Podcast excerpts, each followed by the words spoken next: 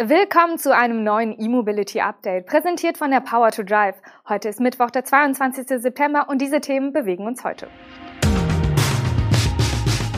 Tesla widerspricht Fabrikplänen für Russland, elektrischer Roboter-Lkw aus China, Elektroleichtfahrzeug von Eli, Scheffler eröffnet E-Mobilitätswerk in Ungarn und Hamburger E-Taxis in der ersten Reihe. Tesla-Chef Elon Musk hat ein aufkommendes Gerücht dementiert, wonach sein Unternehmen ein Autowerk in Russland plant. Ein russisches Medium hatte zuvor berichtet, dass Tesla in der Nähe von Moskau eine Fabrik errichten wolle. Dem Bericht, der sich auf zwei Quellen im Ministerium für Industrie und Handel und der Industrie- und Handelskammer beruft, widersprach Elon Musk nun auf Twitter. Tesla hat sich noch nicht für einen vierten Gigafactory-Standort entschieden, teilte der CEO dort mit. Die Formulierung noch nicht deutet wohl darauf hin, dass die Standortsuche läuft. Auch Indien gilt als potenzieller Kandidat für ein neues Werk. Tesla hatte Anfang des Jahres eine Tochter in Bangalore gegründet und angekündigt, noch dieses Jahr mit dem Verkauf seiner Fahrzeuge in Indien starten zu wollen. Vorerst aber mit importierten Fahrzeugen.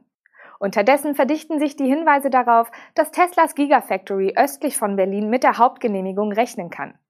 Nach 813 Einsprüchen sieht die zuständige Behörde keine erheblichen Genehmigungshindernisse für das Elektroautowerk und die Batterieproduktion.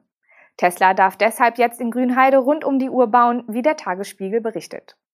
Das Landesumweltamt Brandenburg hat dafür am Montag neue Vorabzulassungen zum Weiterbau der fast fertigen Gigafactory erteilt. Demnach darf Tesla weitere Arbeiten an den Werkhallen vornehmen, etwa Zwischendecken einziehen, Haustechnik einbauen, die markante gläserne Lobby des Werks errichten und auch das Batteriezellengebäude hochziehen. Selbst am Heiligen Sonntag darf jetzt in Grünheide gebaut werden, und zwar von 7 bis 20 Uhr. Der chinesische Internetgigant Baidu nimmt über seine Tochtergesellschaft Deepway den Markt für Schwertransporter ins Visier. Für 2023 stellt das Unternehmen einen elektrischen Roboter-Lkw in Aussicht, zu dem schon jetzt einige Eckdaten bekannt geworden sind. Baidu arbeitet bereits seit 2013 an einer Selbstfahrttechnologie namens Apollo, die Fahrzeuge quasi als Rechner auf vier oder mehr Rädern versteht. Im Pkw, Robotaxi und Kleinbussegment ist Baidu schon länger aktiv. Nun sollen diese Stärken erstmals auf den Markt für schwere Lkw ausgedehnt werden. Deshalb hat Baidu mit dem chinesischen Fahrzeug- und Logistikfinanzierer Lionbridge ein Joint Venture gegründet und mit dem Xing2 nun ein erstes Fahrzeug enthüllt. Der LKW soll eine eigens entwickelte und 450 Kilowattstunden große Batterie an Bord haben und bei voller Beladung mit einem Gesamtgewicht von 49 Tonnen bis zu 300 Kilometer weit fahren können. Geladen wird per Schnellladung in einer Stunde. Alternativ sollen dem Schwergewicht in sechs Minuten die Akkus getauscht werden können. Im Fokus von Deepway steht die Ausstattung des Lkw mit Selbstfahrttechnologie nach Level 3. Damit soll der Qingtu auf abgesicherten Hochgeschwindigkeitsfrachtstrecken rollen. Beim Windwiderstand soll der XXL-Stromer etwas besser sein als der Tesla Semi. Wir sind gespannt, ob die Wette der Chinesen aufgeht. Mehrere Nummern kleiner ist das Leichtfahrzeug von Eli Electric Vehicles. Das US-Startup hat seinen Zero 2017 erstmals als Studie vorgestellt. Nun ist der Stromer der Klasse L6e angeblich in Produktion gegangen. Der Fertigungspartner soll in China sitzen und der Vertrieb in den kommenden Wochen zunächst in kleinen Stückzahlen beginnen, wie TechCrunch berichtet. Auf den Markt kommen soll der Zero demnach in 13 europäischen Ländern. Der Startpreis soll bei rund 10.000 Euro liegen und in dem 2,25 Meter kurzen Stromer haben zwei Personen Platz. Das Ladevolumen wird mit 160 Litern angegeben. Für den Vortrieb sorgt ein E-Motor mit einer Nennleistung von 4 kW. Die Höchstgeschwindigkeit liegt bei 45 kmh. Für den Eli Zero soll es zwei Batteriegrößen geben. Eine mit 5,8 Kilowattstunden für bis zu 80 Kilometer Reichweite und eine mit 8 Kilowattstunden für bis zu 110 Kilometern. Ist der chemische Speicher leer, so kann dieser an einer Haushaltssteckdose innerhalb von zweieinhalb bzw. dreieinhalb Stunden wieder aufgeladen werden. Für den Vertrieb setzt das Startup auf die KSR Group, welche das Fahrzeug zuerst nach Österreich, Deutschland und in die Schweiz bringen will. Danach folgen weitere europäische Länder. Der Automobilzulieferer Scheffler hat in Westungarn ein neues Werk eröffnet. Der Produktionsstandort ist das erste reine E-Mobilitätswerk der Scheffler-Gruppe weltweit.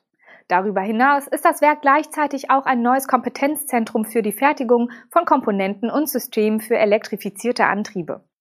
Schaeffler schafft an dem ungarischen Standort 150 neue Arbeitsplätze in der E-Mobilität, wie der Automobilzulieferer mitteilt. Mit dem Bau hatte Schaeffler im Jahr 2020 begonnen. Das neue Werk ist ein Meilenstein in der Transformation von Schaeffler, sagt Klaus Rosenfeld, Vorstandsvorsitzender des deutschen Unternehmens. Auf einer Fläche von rund 15.000 Quadratmetern werden E-Motoren und Hybridgetriebe produziert. Um sensible Produktionsprozesse für Baugruppen wie Statoren, Rotoren und die Integration von Magneten für Synchron- und Asynchronmaschinen zu gewährleisten, sind besondere Reihenräume entstanden. Bis 2023 will das Unternehmen die Jahreskapazität auf 800.000 Produkte hochfahren. Zwischen 2026 und 2029 soll ein Jahresziel von 1,8 Millionen Teilen für Partner in der Automobilindustrie erreicht sein. Am Hamburger Flughafen hat die Elektromobilität künftig Vorfahrt. Dort dürfen E-Taxis ab sofort in die erste Reihe. An den Einstiegszonen direkt vor den Terminals sind die jeweils ersten beiden Plätze künftig für rein elektrisch betriebene Taxis reserviert. Diese erhalten somit eine bessere Startposition für interessierte Gäste. Insgesamt vier solcher bevorzugten Haltepositionen hält der Hamburger Flughafen künftig für elektrisch betriebene Taxis vor.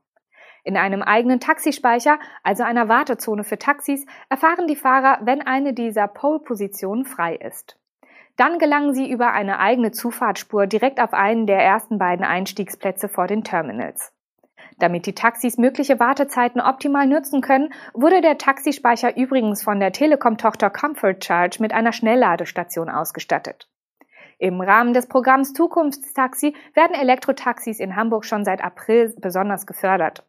Neben den finanziellen erhalten die Taxibetriebe nun also auch ganz praktische Vorteile.